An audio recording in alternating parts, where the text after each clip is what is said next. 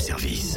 À côté de chez vous, il y a forcément quelqu'un qui fait le buzz. Vers l'infini et au-delà Bon, Cynthia, je vois que tu viens de fermer ton petit livre là.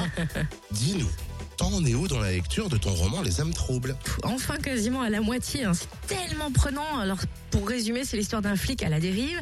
Un assassin le poursuit, tue après son passage pour le rendre fou.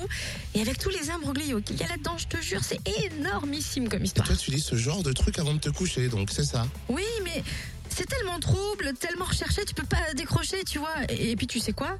Ce livre a quand même reçu le prix du premier roman policier du Festival de Bâle 2015. Bon alors, au milieu du livre, on sait qui c'est le tueur ou pas?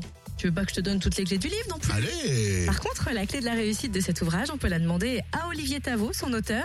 Ça tombe bien, nous sommes le 25 mars. C'est aujourd'hui que sort le livre Les âmes troubles en librairie. Bonjour Olivier. Bonjour. Alors, vous, vous êtes diplômé d'urbanisme.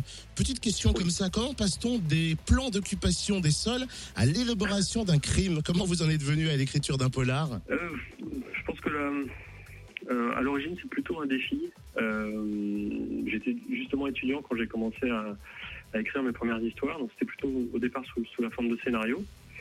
Et puis, euh, et puis petit à petit, je me suis pris au jeu, et puis, et puis du, scénario, je suis passé un peu naturellement au roman. Donc tout ça a pris de, longues, longues années. Les histoires ont mûri aussi avec le temps, je pense. Et puis, et puis, et puis, euh, le hasard a fait que j'ai réussi à trouver un éditeur, ce qui n'est pas chose simple non plus. On suit l'histoire d'un flic à la dérive, un personnage à la fois sombre et attachant. Faut-il être à la dérive justement pour créer ce genre de personnage? Euh, alors, le flic à la dérive, oui, c'est un peu un personnage qu'on retrouve dans, dans tous les polars. Et euh, justement, le, bah, un des défis, c'était d'en faire un personnage qu'on ne retrouve pas non plus dans toutes les histoires, parce que pour le coup, ça n'avait pas vraiment d'intérêt. Euh, donc, j'ai vraiment essayé d'en faire quelque chose, de- ou plutôt quelqu'un de, particulier, euh, à la fois dans son histoire et dans sa, dans son évolution. Euh, alors, se- mettre à sa place, c'est- compliqué, euh, mais j'ai plutôt, plutôt d'en faire quelque chose d'un peu original quand même. Euh, donc je ne veux pas trop en dire non plus parce parce qu'il y a beaucoup de choses qui se rattachent à ce personnage et, et que je pourrais dévoiler malencontreusement si j'en parlais trop, mais euh, j'ai essayé de pas en faire en tout cas un personnage euh, euh, typique des autres des autres polars. Euh, Est-ce que on va sur le terrain pour voir un petit peu le, le- le métier de flic? Est-ce qu'on se renseigne à droite et à gauche ou tout vraiment tout sort de, de, de l'imagination?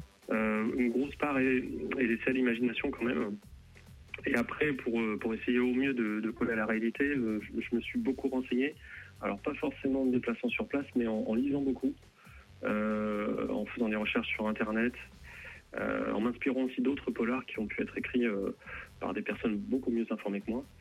Euh, et puis bah, petit à petit, en, en prenant des morceaux par-ci par-là, on arrive à, enfin, en tout cas j'espère, on arrive à construire quelque chose d'à peu près cohérent, en, en tout cas qui colle le plus possible à la réalité pour que ce ne soit pas quelque chose de complètement euh, délirant non plus. euh, Sinon, ça sinon, on rentre dans un autre genre après. Qu'est-ce qu'on ressent quand on reçoit le prix du premier roman policier qui plus est aux éditions du Masque, hein, la première collection policière française? Euh, c'est d'abord euh, un peu- d'incompréhension. Euh, on ne sait pas trop ce qui nous arrive parce que tous- les auteurs qui ont été confrontés à ça, enfin tous ceux qui ont essayé en tout cas de, de trouver un éditeur vont sûrement savoir de quoi je parle.